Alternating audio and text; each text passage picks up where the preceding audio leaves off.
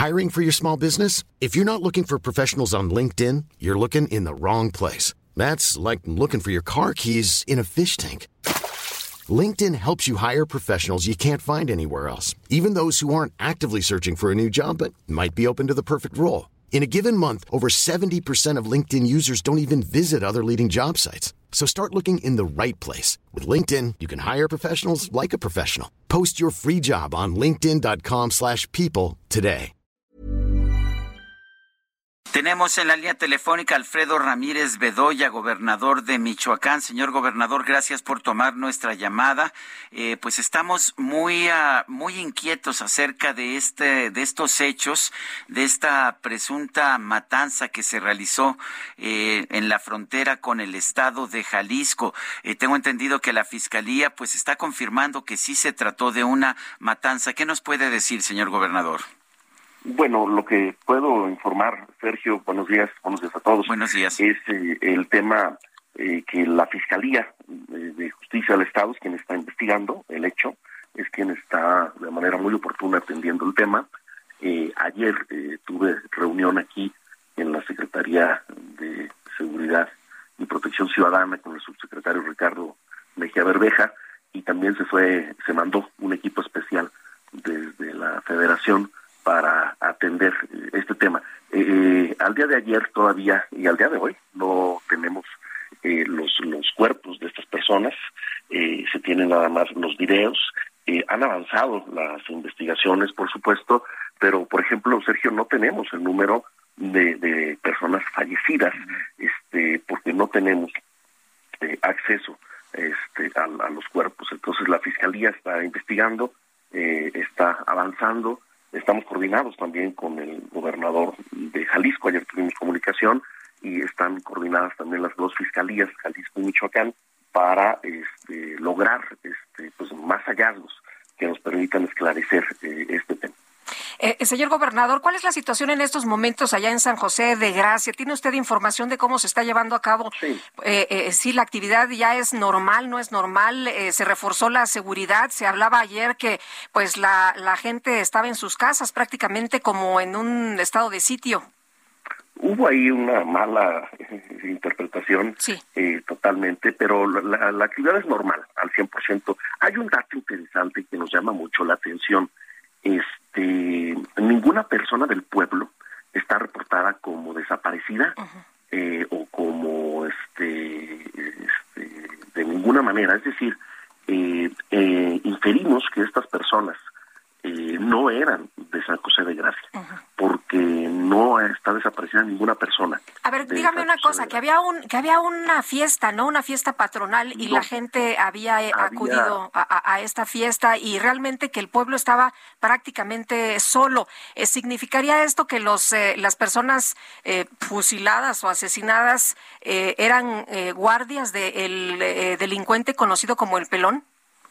Todo indica que sí que, que estas personas eran escoltas o guardias de, esta persona, este, que apodada el pelón, es la información que nos da la Fiscalía General de Justicia del Estado, y lo que había era un funeral de la mamá de eh, esta persona en San José de Gracia. Pero ese dato es interesante, es decir, eh, el pueblo está tranquilo, sí, por supuesto sorprendido por lo ocurrido, pero eh, está reforzada la seguridad tanto en Jalisco como en Michoacán, ayer, tanto el gobernador de Jalisco, Enrique Alfaro, como un servidor, llamamos a la serenidad, a que todos vuelvan a la normalidad, a sus actividades productivas, y ya eh, está eh, al 100% restablecida la normalidad en este municipio de San José de Gracia, colindante con el municipio de Mazamitla, ahí en Jalisco.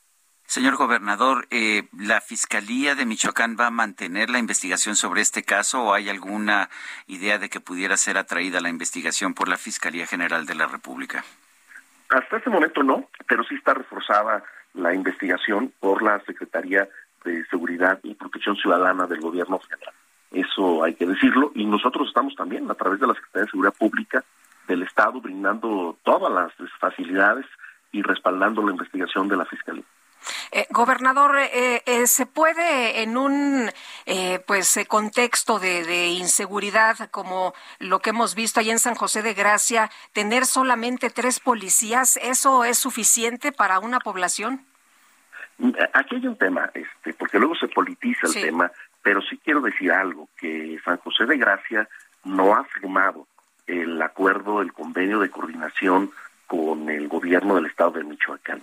Eh, es decir, eh, cuando se firman estos convenios eh, de coordinación, lo que sucede es que reforzamos lo que se llama el estado de fuerza, es decir, el número de policías y de unidades, este, ahora sí que de patrullas también, y se intensifica la seguridad. Entonces, debo decirlo que San José de Gracia no había firmado y no ha firmado el convenio de coordinación de seguridad con nosotros, con el gobierno estatal. Independientemente de esta matanza, señor gobernador, ¿cuáles son las cifras oficiales de, fallecidos en Michoacán en los últimos meses, en enero y febrero? ¿Van al alza? ¿Están bajando? Eh, ¿Cómo se comparan con meses anteriores o con años anteriores? Tenemos, eh, Sergio, una, una inercia desde el año 2015, 2016, 17, 18 de, de creciendo de, el tema de homicidios. Eh, es una inercia que tenemos que detener, tenemos que frenar, porque sí es una inercia este, muy relevante de los homicidios en Michoacán. Tenemos situaciones este, eh, complejas, hemos resuelto situaciones muy complejas como el tema de Aguililla y Cualcomán, Tepalcatepec, que de plano no había ni siquiera comunicación entre esos municipios cuando tomamos la gubernatura. Ahorita ya hay eh, comunicación normal ya se realizan las actividades productivas, sociales, culturales, este, de manera totalmente normal. Y eh, esto, pues sí, que ocurrió en San José, por supuesto que sí tiene un impacto y eh, tenemos y debemos tomar medidas. Eh, firmamos, por ejemplo, convenio ya de seguridad para garantizar la seguridad en la frontera con el Estado de México y estamos ya muy avanzados para en próximos días firmar también un acuerdo de seguridad en las fronteras de colaboración con el de. Gobernador, para concluir entonces, sí hubo un grupo armado que entró al lugar con armas largas, como lo dio a conocer eh, la gente que fue testigo, eh, armas largas con las que de plano los policías no pudieron hacer absolutamente nada, pero sí un grupo armado entró, perpetró el asesinato. Todavía no se sabe de cuántas personas. Nos quedaríamos entonces ahí, ¿verdad? Bueno, ahí ya ese dato preciso lo tiene la fiscalía, sí es todo un tema porque al momento de no tener los cuerpos de las personas, este, pues eh, sí es difícil hacer una aseveración.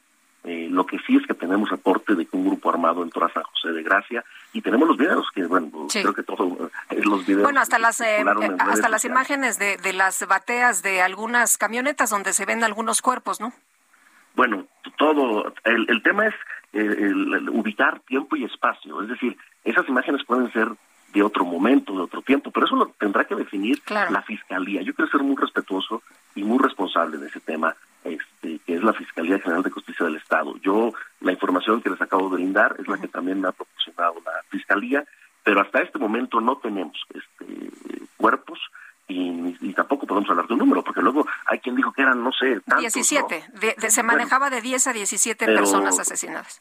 eso no es este, real porque no tenemos la información certera como para decir cuántos cuántos fueron este o qué sucedió se está aclarando la situación y yo espero que esta misma semana esté aclarada muy bien Señor gobernador Alfredo Ramírez Bedoya, gobernador del estado de Michoacán, gracias por hablar con nosotros esta mañana. Gracias a ambos, buen día. Buenos días. Gracias y